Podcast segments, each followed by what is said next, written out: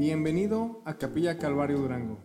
Continuamos estudiando la carta del apóstol Pablo a Tito. Vamos a, comenzar nuestro estudio. Los domingos estamos en el libro de Tito, en el Nuevo Testamento, la epístola del apóstol Pablo a Tito. Si tienes tu Biblia, dale conmigo al capítulo 3, por favor. Ya mero terminamos. Hoy vamos a comenzar el último capítulo de Tito. Solo son tres capítulos, ya hemos estudiado los primeros dos. Y en los primeros dos capítulos de Tito, el apóstol Pablo estaba escribiendo acerca de la vida cristiana en, unos términos muy prácticos, en términos fáciles de entender. Comenzamos en el capítulo 1 con el razón por qué Pablo dejó a este pastor Tito en la isla de Creta. Eh, la, iglesia en la isla de Creta, eh, pues les faltaban muchas cosas necesitaban liderazgo y Pablo dijo a Tito, es tu chamba como pastor. Si recuerda, dice en el capítulo 1, Tito, te dejé en Creta para que corriges lo deficiente. Y si, si recuerdas, esa palabra habla de tomar un hueso quebrado, un hueso fuera de lugar y volverlo a su lugar. Eso es la chamba de Tito, no tomar lo que estaba deficiente y corregirlo. Y, la iglesia en Creta tenía muchos problemas. Tenía situaciones difíciles como cualquier iglesia. Pero es necesario, dijo Pablo a Tito, es necesario que haya liderazgo, hombres santos, hombres de carácter, y, fue una de las tareas muy importantes de Tito. El apóstol Pablo dijo a Tito que él tenía que ordenar pastores y líderes en cada iglesia. Hombres irreprensibles, maridos de una sola mujer, que, que saben, perdón, cómo guiar a sus casas, sus hijos. No arrogantes, no iracundos, no dados al vino, no pendencieros, no codiciosos de ganancias deshonestas, sino hombres que aman lo bueno, rectos, sobrios, justos, santos y que demuestran dominio propio. Y luego en el capítulo 2 miramos eh, que Tito tenía que enseñar como pastor, un gran parte de su trabajo es de enseñar.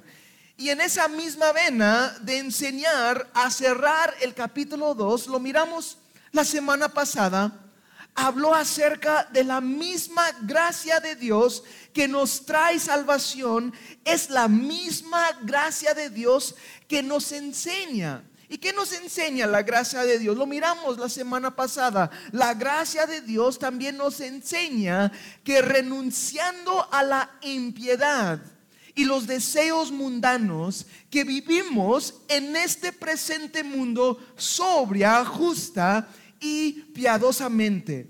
Ahora, a comenzar el capítulo 3, hoy vamos a estudiar los primeros siete versículos y vamos a mirar tres recordatorios muy importantes.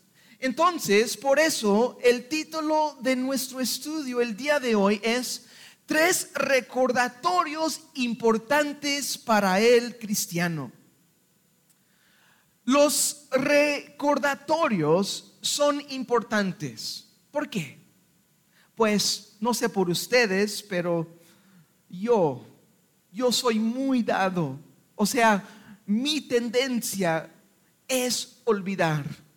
Y yo creo para el mayor parte de nosotros necesitamos ser recordados una y otra vez. ¿Por qué? Porque como seres humanos nuestra tendencia es olvidar.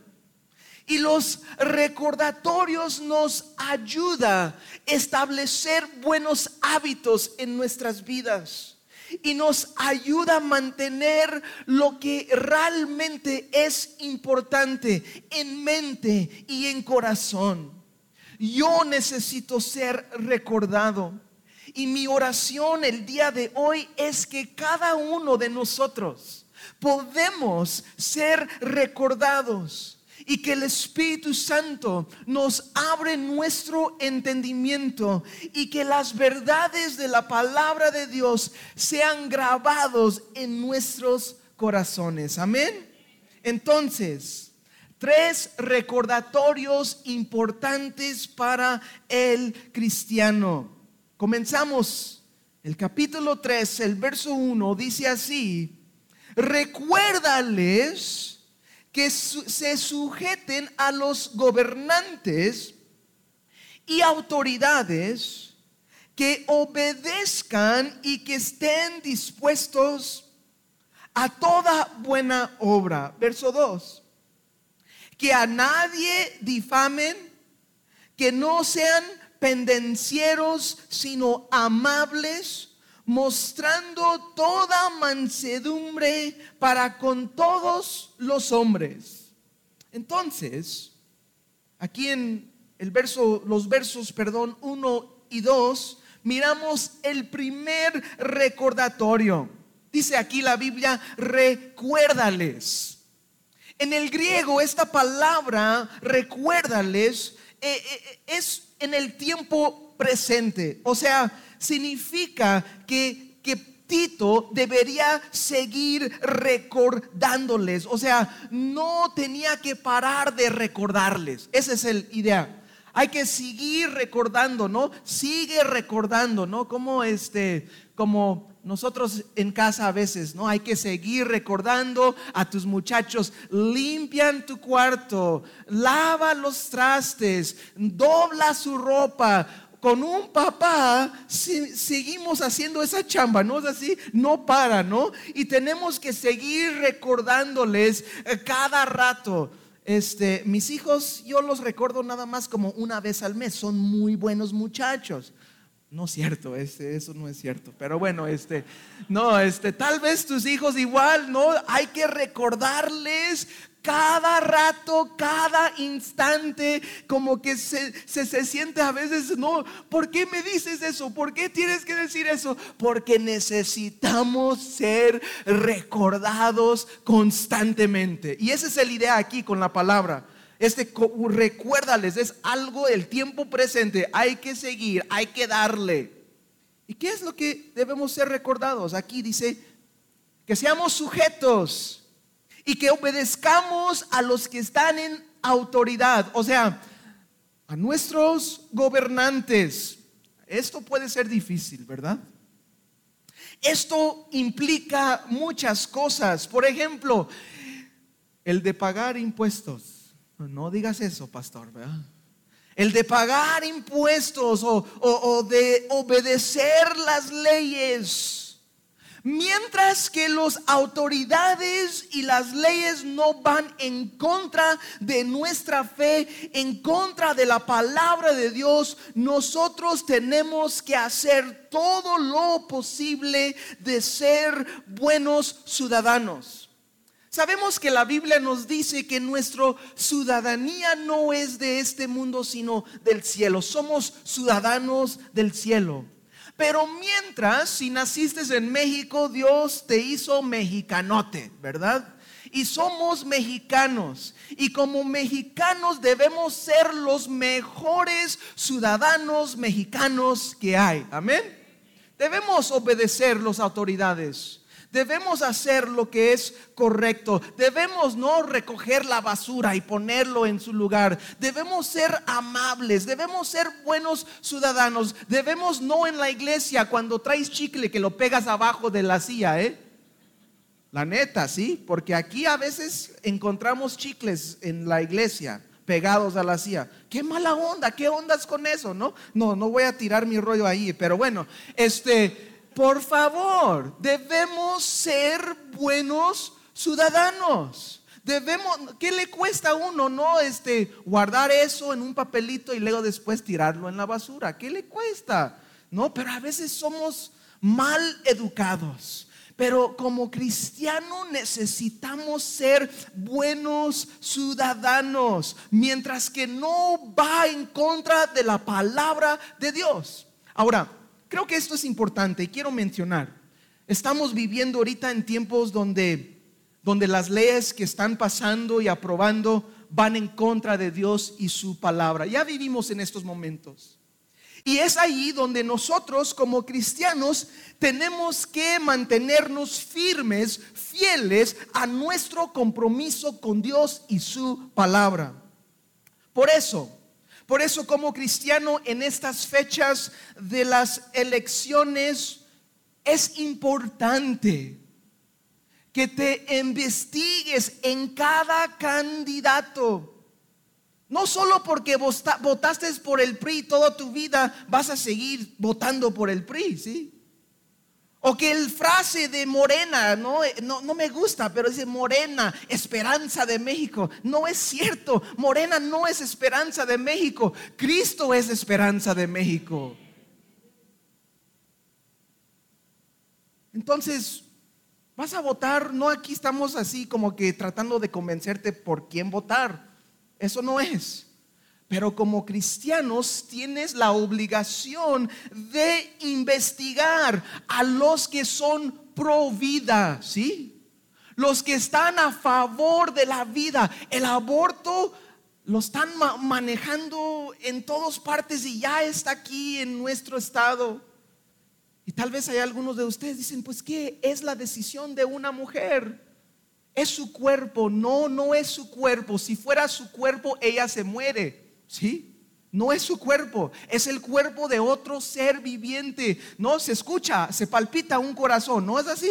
No, es una, es una, e, e, es una, así una bola de células nomás. No, perdóname, no es así, es una vida, es un ser humano. ¿Sí? Dicen en Marte, cuando hay bacteria, dice, hay vida en Marte, pero cuando hay un, bebé en, en, el barazo, dicen, es solo un feto, no pasa nada. No, perdóname, no es así, hermanos. ¿Sí? Nosotros tenemos que investigar y tenemos que saber, esas preguntas son los más importantes. Otro, por ejemplo, si son favor, si son a favor de la familia, ¿sí? Que el matrimonio es entre un hombre y una mujer. Así es como Dios lo ha establecido en su palabra. Y nosotros como cristianos tenemos que investigar, tenemos que ser guiados por lo que creemos. Si tu compa está en cualquier partido político y están manejando todos estos eh, abominaciones en contra de la palabra de Dios, tú no puedes votar por él. Tú tienes que votar conforme a la palabra de Dios. investiga. Porque nuestra manera de pensar y nuestra filosofía del mundo, nuestra visión cosmo, cosmovisión, ¿o cómo es? Nuestro cosmovisión tiene que ser bíblico. Tenemos que pensarnos bíblicamente en todo lo que hagamos. ¿Ok? Entonces, recuérdales, dice, que, que, se sujeten a los gobernantes y autoridades, que obedezcan y que estén dispuestos. Y luego al final, verso 1 dice, que estén dispuestas a toda buena obra. Dispuestos para toda buena obra. El contexto aquí es entre las autoridades. Toda buena obra ante los gobernantes. Que la iglesia de Jesucristo sea conocido ante las autoridades por sus labores de amor hacia la sociedad. La iglesia en los últimos dos mil años, por general, han dejado un buen testimonio el día de hoy ya las iglesias tristemente mm, hay otras cosas, pero pero si pongas a investigar en los últimos dos mil años, donde ha llevado el mensaje de Jesucristo, donde ha llegado el Evangelio, se han levantado hospitales, se han levantado orfanatos y universidades, escuelas, ¿no? Comunidades se han mejorado por la iglesia de Cristo Jesús. Y eso es lo que habla, ¿no? Que estemos dispuestos para toda buena obra. O sea, que, el testimonio de la iglesia puede impactar al gobierno. Que el gobierno puede ver la iglesia decir, ellos están ayudando más que nosotros. ¿Y tú crees que es cierto que la iglesia ayuda más que el gobierno? Yo creo que sí, ¿verdad? Nomás ahorita andan entregando despensas, ¿no? De 200 pesos y ahora le voten por mí y ya, ¿no? Es la mera verdad. Pero la iglesia debe ser reconocido por sus buenas obras hacia la comunidad. Que los gobernantes pueden decir, nos, nos, nos favorezca que la iglesia esté entre nosotros. Amén. Y nosotros queremos tener ese testimonio en Capilla Calvario.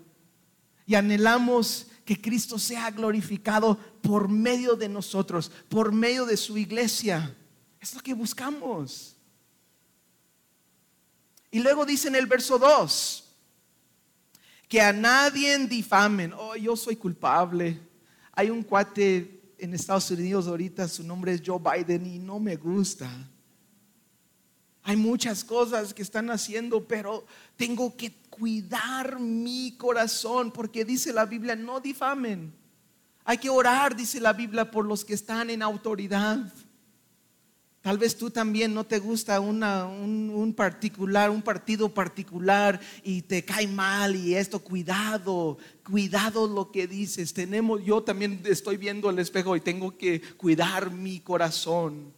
No hablamos mal de nadie, que no seamos pendencieros. La política a veces comenzamos a pelear, ¿no es así?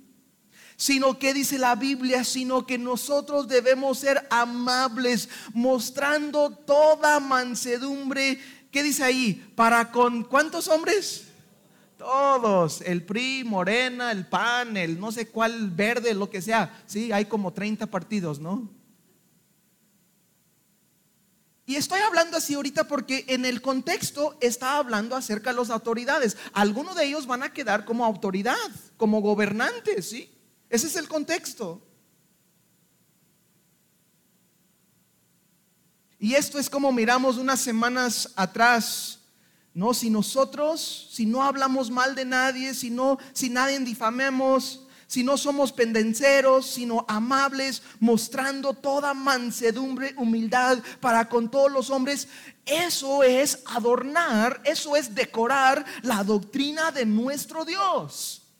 La virtud del cristiano de ser un ciudadano responsable, de ser un ciudadano respetuoso, amable, demostrando al mundo quién es nuestro Dios. Y ese es quién es nuestro Dios.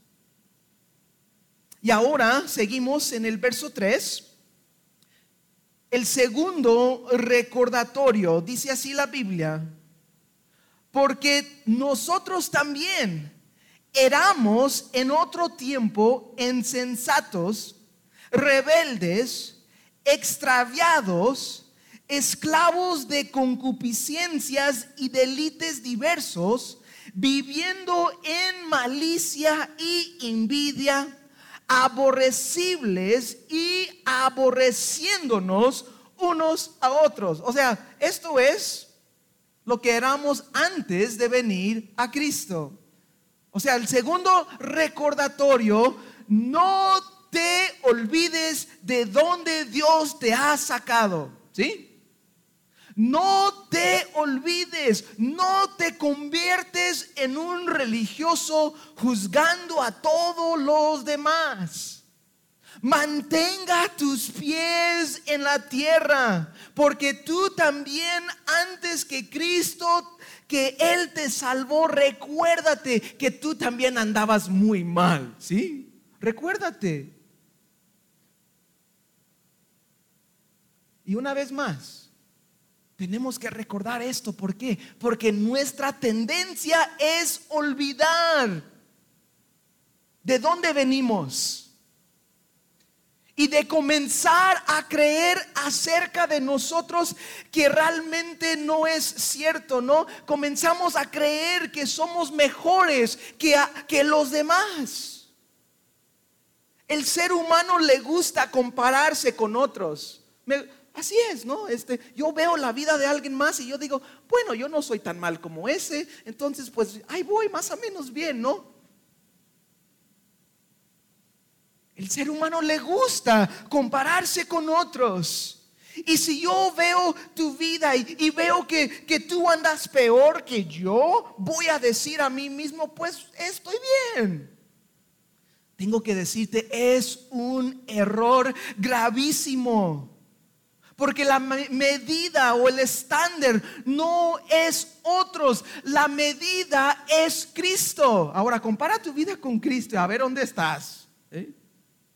Nosotros todos necesitamos crecer, todos necesitamos madurar. So, hay cuatro cosas importantes que pasan en nuestras vidas de recordar de dónde Dios nos ha sacado. No olvides cómo estabas antes que Cristo te salvó. Número uno, nos llena de gratitud. ¿Sí? Cuando nosotros recordamos dónde Dios nos ha sacado, nuestros corazones se llenan de gratitud. Estoy yo tan agradecido con Dios por haber rescatado mi vida y por haber dado a mi vida esperanza y un propósito por qué vivir. Amén. Tenemos que recordar de dónde nos ha sacado porque nos ayuda a vivir con gratitud. Cuando olvides de dónde Dios te ha sacado, no vas a vivir con gratitud, pero recuérdate qué tan vil eres. Recuérdate cómo andabas. Recuérdate como de borracho, como drogadicto, como adicto al porno. No sé, recuérdate cómo y de dónde Dios te ha sacado. ¿Para qué? Para que tengamos un corazón lleno de gratitud. Gracias Dios por haberme salvado. ¿Sí? Número dos a recordar de dónde Dios nos ha salvado, donde Él nos ha sacado, también pues me da humildad. Y es necesario humildad en nuestras vidas. Porque fue Dios quien lo ha hecho. Fue Él quien me ha salvado. No es de mí, sino fue su obra, fue su gracia. Y no puedo gloriarme. Entonces me hace humilde recordar de dónde Dios me ha sacado. También, número tres, a recordar de dónde Dios nos ha sacado, me da compasión para los demás. Cuando nosotros recordamos de dónde Dios nos ha sacado, me da compasión. Cuando yo veo a alguien perdido, cuando, cuando yo recuerdo dónde Dios me ha sacado, me da compasión. Cuando veo a alguien más atado en sus pecados, me da compasión hacia ellos. Porque había un momento que andábamos en una situación similar. O sea, podemos entenderlos de cierta manera. Por ejemplo, en mi caso, cuando yo veo un joven adicto a las drogas, perdido en la calle, yo entiendo tengo compasión porque yo en, un momento de mi vida yo estaba ahí, yo era un joven drogadicto, yo andaba en la calle, yo duré tres años encerrado en la cárcel, mi vida era un desastre y yo a recordar dónde Dios me ha sacado, me da compasión hacia ellos de decir, Dios, tú los amas, porque Él me amó a mí, aún estando así. Y luego número cuatro, a recordar de dónde Dios nos ha sacado, también mi fe es edificada. O sea, porque a recordar de dónde Dios me ha sacado, me hace recordar que si Dios me rescató a mí, Él puede rescatar a quien sea. Amén. Dice la Biblia en Hebreos 7:25, por lo cual puede también, hablando de Jesús, por lo cual puede también salvar perpetuamente a los que por Él se acercan a Dios, viviendo siempre para interceder por ellos. Tenemos que recordar de dónde Dios nos ha sacado. También dice en la Biblia, en Primera de Corintios 1, 23 a, a 31. Quiero leer todo porque el contexto aplica aquí. Dice así la Biblia. Pero nosotros predicamos a Cristo crucificado. Para los judíos ciertamente tropezadero y para los griegos locura. Mas para los llamados, así judíos como griegos, Cristo, poder de Dios y sabiduría de Dios porque lo insensato de Dios es más sabio que los hombres y lo débil de Dios es más fuerte que los hombres.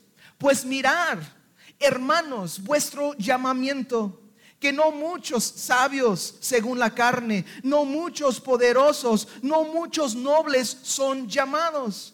Antes, lo necio del mundo escogió Dios para avergonzar a los sabios y lo débil del mundo escogió Dios para avergonzar a lo fuerte. Y lo vil del mundo y lo menos preciado escogió Dios. Y lo que no es para deshacer lo que es, para que ninguna carne se jacte en su presencia. Mas por él estáis vosotros en Cristo Jesús el cual de Dios nos es hecho sabiduría y justificación y santificación y redención. ¿Para que, Como está escrito, el que se glorea, gloriarse en el Señor. Amén. Entonces, no te olvides de dónde Dios te ha sacado, de dónde Dios te ha salvado. Es muy importante para nosotros. Ahora, en el verso 4, el tercer recordatorio para nosotros, dice así la Biblia, dice, pero cuando se manifestó la bondad de Dios, nuestro Salvador y su amor para con los hombres, dice, nos salvó por obras de nos, nos salvó no por obras de justicia que nosotros hubiéramos hecho, sino por su misericordia, por el lavamiento de la regeneración y por la renovación en el Espíritu Santo.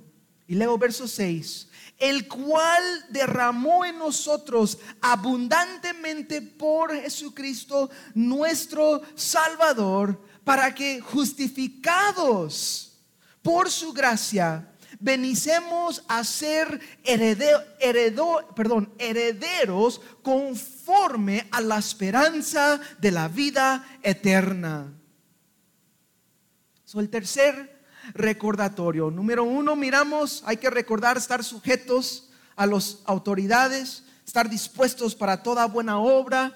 Luego, número dos, lo miramos en el verso 3. Tenemos que estar siempre recordando de dónde Dios nos ha sacado. No es que vivimos en el pasado, pero hay que recordar de dónde Dios nos ha sacado. Y aquí de versos 4 a 6 somos recordados.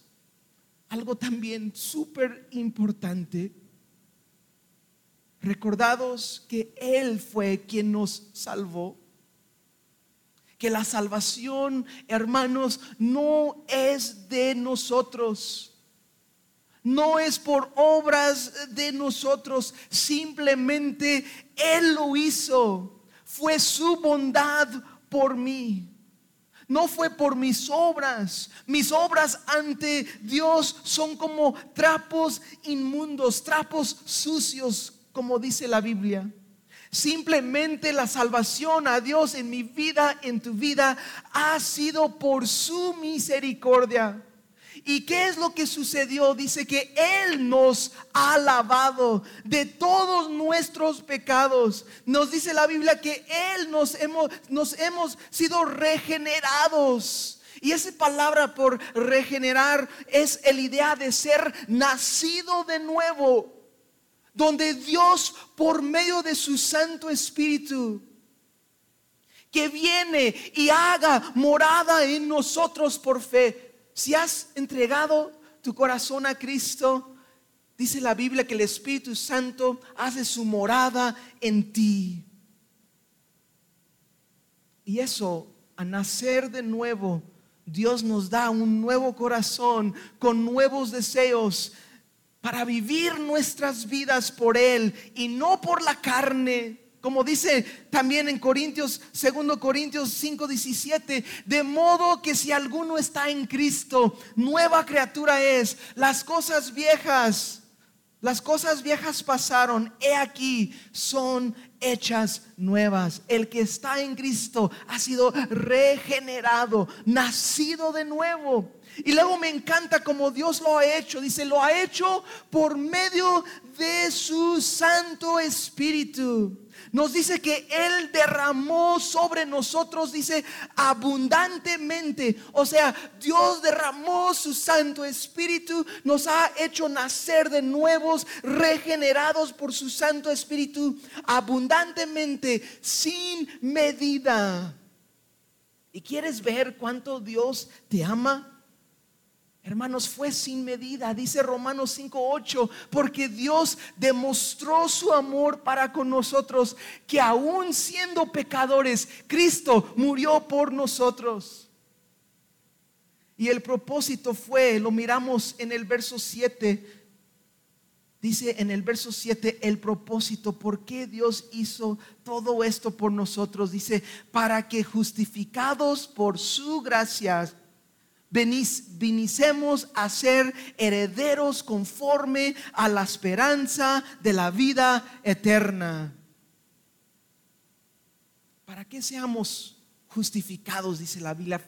eso es, que seamos justificados. Esta palabra justificado, el idea es justos como si nunca lo hemos pecado. Si estás en Cristo Jesús, eres justo ante Dios.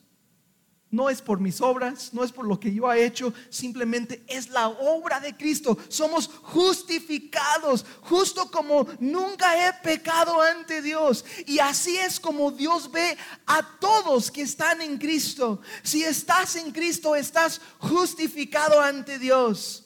Pero fue por su gracia, dice la Biblia no depende de ti, no de tus obras, es un regalo de Dios. Qué increíble, ¿no? Este regalo fue derramado sobre nosotros abundantemente por Jesucristo nuestro Salvador. Y nos dice aquí también en el verso 7 que nosotros somos hechos herederos conforme a la esperanza de la vida eterna.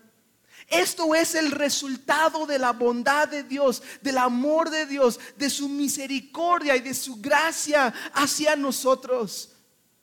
Significa hoy, hermanos, siendo nosotros el día de hoy en Cristo herederos, eso habla que nosotros en Cristo somos beneficiarios. ¿Sí me salió bien? Sí. Somos nosotros beneficiarios de las riquezas que hay en Cristo Jesús. Y cuando Él venga, vamos a, a, compartir juntamente con Él por toda la eternidad. Esta es nuestra esperanza por aquellos que estamos en Cristo. Como cristianos, somos un pueblo tan bendecido en Cristo Jesús nosotros somos un pueblo tan rico y tan amado. La verdad es que no hay palabras suficientes como expresar todo lo que tenemos y todo lo que somos en Cristo Jesús. Pero en Efesios capítulo 1, realmente por cuestiones de tiempo no tenemos para, tiempo para leer todo el capítulo 1, pero te recomiendo después, si quieres ver qué es lo que tenemos en Cristo, qué somos en Cristo, lea Efesios capítulo 1 y es increíble todo lo que somos, todo lo que tengamos en Cristo y nosotros somos herederos. Pero para cerrar hoy nuestro estudio, porque ya veo que ya todos traen calor, andan así, todos así. Pero fíjase, hermanos, nos dice la Biblia en Efesios capítulo 1, versos 17 a 19, dice así la Biblia. Para que el Dios de nuestro Señor Jesucristo, el Padre de gloria, dice, os dé espíritu de sabiduría y de revelación en el conocimiento de Él, o sea, en el conocimiento de Cristo Dice, alumbrando los ojos de vuestro entendimiento. ¿Para qué? Hay un propósito. Para que sepáis cuál es la esperanza de su llamamiento y cuáles las riquezas de la gloria de su herencia en los santos. O sea, nosotros y cuál la supereminente grandeza de su poder para con nosotros lo que es, los que creemos, según la operación del poder de su fortaleza, o sea, su, su Espíritu Santo que ha sido derramado en nuestras vidas abundantemente por Jesucristo nuestro Salvador, para que seamos justificados por su gracia, que venimos nosotros a ser herederos conforme a la esperanza de la vida eterna. Y la oración de Pablo para los de Efesios, para los Efesios, sí, Señor, abre sus ojos. Señor, abre su, su entendimiento, que pueden conocer no, abre alumbrando los ojos de su entendimiento para que puedan separar cuál es la esperanza de su llamamiento y cuáles son las riquezas de su gloria, de su herencia en los santos. Es mi oración por, por nosotros el día de hoy. A veces venimos a la iglesia, a veces estamos aquí y sí, está bien. Y a veces algunos andan dormidos ahorita. Dice, ay, el pastor, el calor y todo el show, Pero, hermanos, te quiero recordar, nosotros somos el pueblo más bendecido. Amén. Nosotros, los cristianos, nosotros somos el pueblo más rico. ¿no? Carlos Slim no trae nada con nosotros, ¿eh? ¿Sí? El Bill Gates no trae nada con nosotros. Dices, pues no tengo dinero, no tengo nada. No, yo no estoy hablando de riquezas que perdés, que son, que son perdiesen. ¿no? ¿Cómo es este? Que se pierden, ¿no? Esos, eso no. Yo no estoy como, como, ah, ¿te acuerdas hace unas semanas el pastor Dan dijo, yo no tengo oro, no tengo plata, pero lo que te doy en el nombre del Señor Jesucristo, levántate y anda, ¿no? No estamos hablando de riquezas de este mundo que se perezcan. Estamos hablando de riquezas en gloria en Cristo Jesús. Ahí está nuestra esperanza. Ahí es donde nosotros como cristianos y, y yo mi oración es que Dios abre nuestros ojos que Dios abre nuestro entendimiento, que podemos entender claramente que nuestra esperanza no está aquí, nuestra esperanza está con Cristo. Por eso cuando leas la Biblia y a través de la Biblia das cuenta que los que creían en Jesús, la primera iglesia, o sea, la iglesia primerativa, ellos tenían esperanza en Cristo, que Él venía pronto. También nosotros. Porque nuestra esperanza, como hablamos, no es morena. Morena no es esperanza de México ni tampoco el PRI, ni el PAN, ni el verde, ni nada. No, la esperanza de México es Cristo Jesús. Amén. hermanos, que el Señor nos abre nuestro entendimiento, que podemos separar cuál es nuestra esperanza de su llamamiento que podemos entender cuáles son las riquezas de su gloria, de su herencia en los santos, que nosotros podemos entender realmente estas verdades y que podemos nosotros vivir por la gloria de Dios. Amén. Se pueden poner de pie, vamos a cerrar.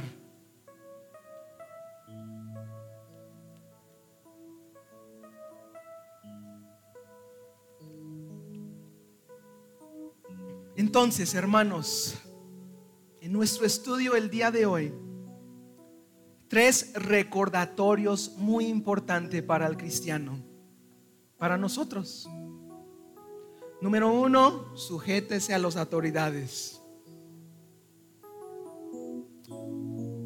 Que nosotros como iglesia debemos estar dispuestos, como dice la palabra, para toda buena obra. Que la iglesia, que tengamos un buen testimonio ante las autoridades. Eso es bueno que podemos testificar de la gloria de Dios, que pueden ver la iglesia y decir, nos conviene que la iglesia esté en medio de nosotros. La iglesia ayuda, la iglesia ama, la iglesia está apoyando la comunidad. Que estemos dispuestos para toda buena obra. Número dos, ¿cuál fue? No te olvides de dónde Dios te ha sacado.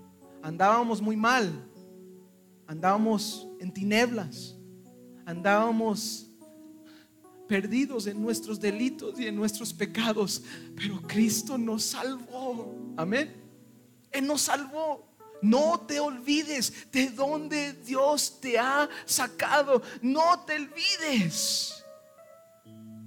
Y luego número tres, no te olvides que esto no es de ti. No te olvides, porque esto proviene solamente de Dios es su gracia, es su misericordia que Él nos ha hecho nacer de nuevos, o sea, regenerados por su Santo Espíritu, que Él derramó sobre nosotros abundantemente, o sea, sin medida Él nos dio, amén. Y que entendemos que somos ricos en Cristo, amén. Que somos el pueblo más bendecido que nosotros somos el pueblo más amado, los cristianos. ¿Por qué? Porque el que cree en Cristo Jesús es hecho, es ser hecho, llamado hijo de Dios. Amén. Oramos. Señor, gracias una vez más por tu palabra. Señor, gracias por, por hablar a nuestras vidas. Y sí, Señor, es necesario, es necesario, Señor, ser recordado porque muchas veces, Señor, olvidamos. Y si, Señor, si hay alguno aquí que, que se ha olvidado de tanto lo que tú has hecho por ellos, que hoy pueden venir una vez más, Señor, y, y venir ante ti, Señor, y pedirte perdón. Señor, dice tu palabra si confesamos nuestros pecados, que tú eres fiel y justo para perdonarnos y limpiarnos de toda nuestra maldad. Señor, gracias por, por tu obra en este lugar, en cada corazón. Señor, te pido que bendices Capilla Calvario Durango, no por nosotros, sino por quien tú eres, Señor, en tu grande amor, en tu misericordia, en tu gracia, Señor. También ayúdanos, Señor. Abre nuestro entendimiento. El entendimiento, Señor, que podemos ver con claridad todo lo que tengamos en Cristo Jesús. Que podemos entender, Señor, la herencia que hay en ti, Jesús, con todos los santos.